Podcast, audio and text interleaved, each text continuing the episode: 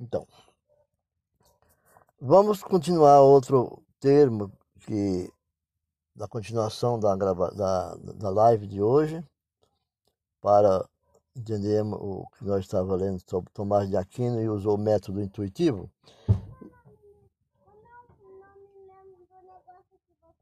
Do podcast. Podcast. Podcast? É o podcast. Para nós aprendermos mais, tá bom.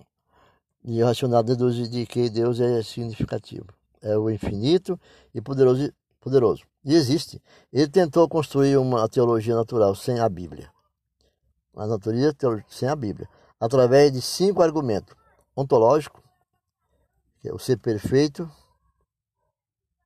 O ser perfeito deve existir. Depois criou o cosmológico, baseado na causalidade teleológica, que é o universo. É parecido com uma, um relógio, ou seja, a presença de desenhos implica que o universo foi feito por uma inteligência. E moral. Tomás de Aquino acreditava na racionalidade da mente humana e que a mente não foi prejudicada na queda. Ele também aceitou uma analogia do ser entre Deus e o homem. Por isso, ele acreditava que coisas básicas sobre Deus podem ser descobertas por quem o buscar. Aquino, Tomás de Aquino, ensinava que somente através da Bíblia e da tradição cristã interpretada pela Igreja Católica, ele assim dizia, o nível da graça podia ser conhecido. Isso inclui as coisas necessárias para ser salvo. Para ser salvo, uma pessoa teria que se submeter à autoridade da Igreja Católica. Era assim que ele pensava. Mas Kant, Kant, outro teólogo, depois do ataque de David Hume contra os argumentos tradicionais de Tomás de Aquino, que que, que terminou em ceticismo. Emmanuel Kant tentou resgatar o conhecimento e a existência de Deus e aumentou ainda mais a divisão entre a fé e a razão. Ele colocou todo o conhecimento de Deus no nível superior que ele chamou o mundo noumenal, noumenal de coisa em si. O conhecimento do universo físico ele pôs no universo inferior, chamado fenômeno, ou fenomênico, nomenal, fé, intuição, fenomenal, razão e raciocínio.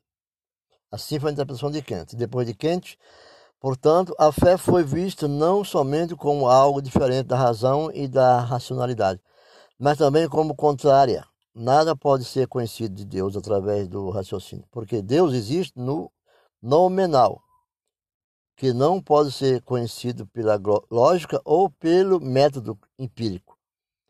Naturalismo, racionalismo, filósofos humanistas, teólogos liberais.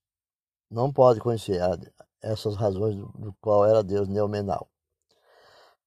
A partir do, do pressuposto de que não existe um Deus transcendente, os liberais disseram que a única maneira de conhecer a Deus é mediante estudo da natureza e do próprio ser humano. As observações da ciência corrigem as opiniões e as superstições da Bíblia e das religiões primitivas.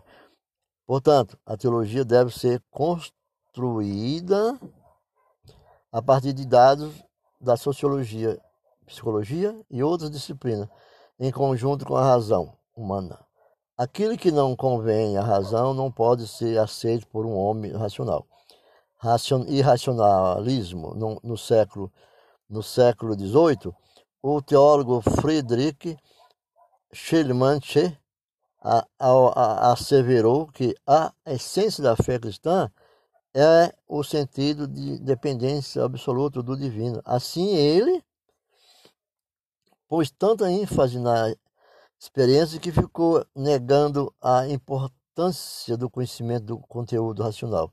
Os teólogos liberais continuaram, durante o século XIX, a desenvolver essa ideia. Eles colocaram o aspecto religioso do ser humano inteiramente no mundo nominal E dizem que Deus pode ser conhecido através do, do misticismo, o que não pode ser conhecido racionalmente, pode ser representado de uma maneira diferente.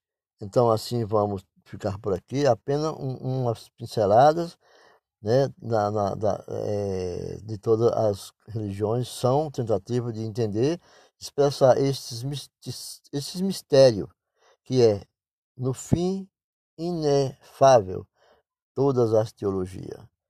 É a construção do, de mundos simbólicos para enfrentar essa realidade.